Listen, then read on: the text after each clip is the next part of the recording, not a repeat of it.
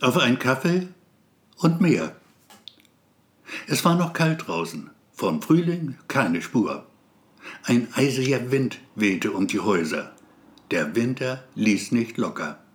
Er hatte die Stadt noch fest im Griff. Tatsächlich schneite es jetzt sogar dicke, fette Flocken und das Ende März. Ostern stand vor der Tür. Matteo schlug den Mantelkragen hoch, zog sich die Mütze tief in die Stirn. Da sah er die Frau, Mitte 40, vielleicht auch 50 schon. Dick eingemummelt kam sie auf ihn zu, war fast schon auf seiner Höhe. Ihr Gesicht, ein hübsches Gesicht, er kannte es. Und ihr Parfüm? Ein Hauch davon stieg ihm in die Nase. Wie hieß es mal noch? Nein, es fiel ihm nicht ein. Ganz kurz nur trafen sich jetzt ihre Blicke. Und ja, sie lächelte. Dann ging sie auch schon vorüber an ihm. Und da plötzlich hatte er es. Rosalie. Mein Gott, wie lange war das schon her? Aber war sie das wirklich? Nein, unmöglich. Sie wohnte inzwischen weit weg von ihm, hoch im Norden des Landes.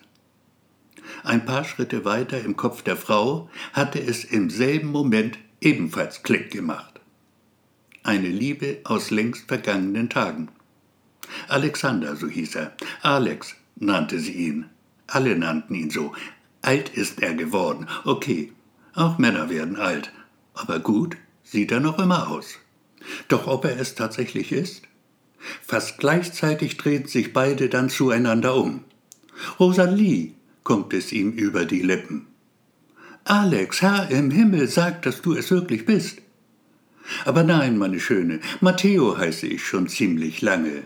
Und du? Ich bitte dich, verrate mir deinen Namen. Karina, du darfst Karina zu mir sagen. Komm, lass uns zusammen einen Kaffee trinken. Natürlich nur, wenn du Lust darauf hast.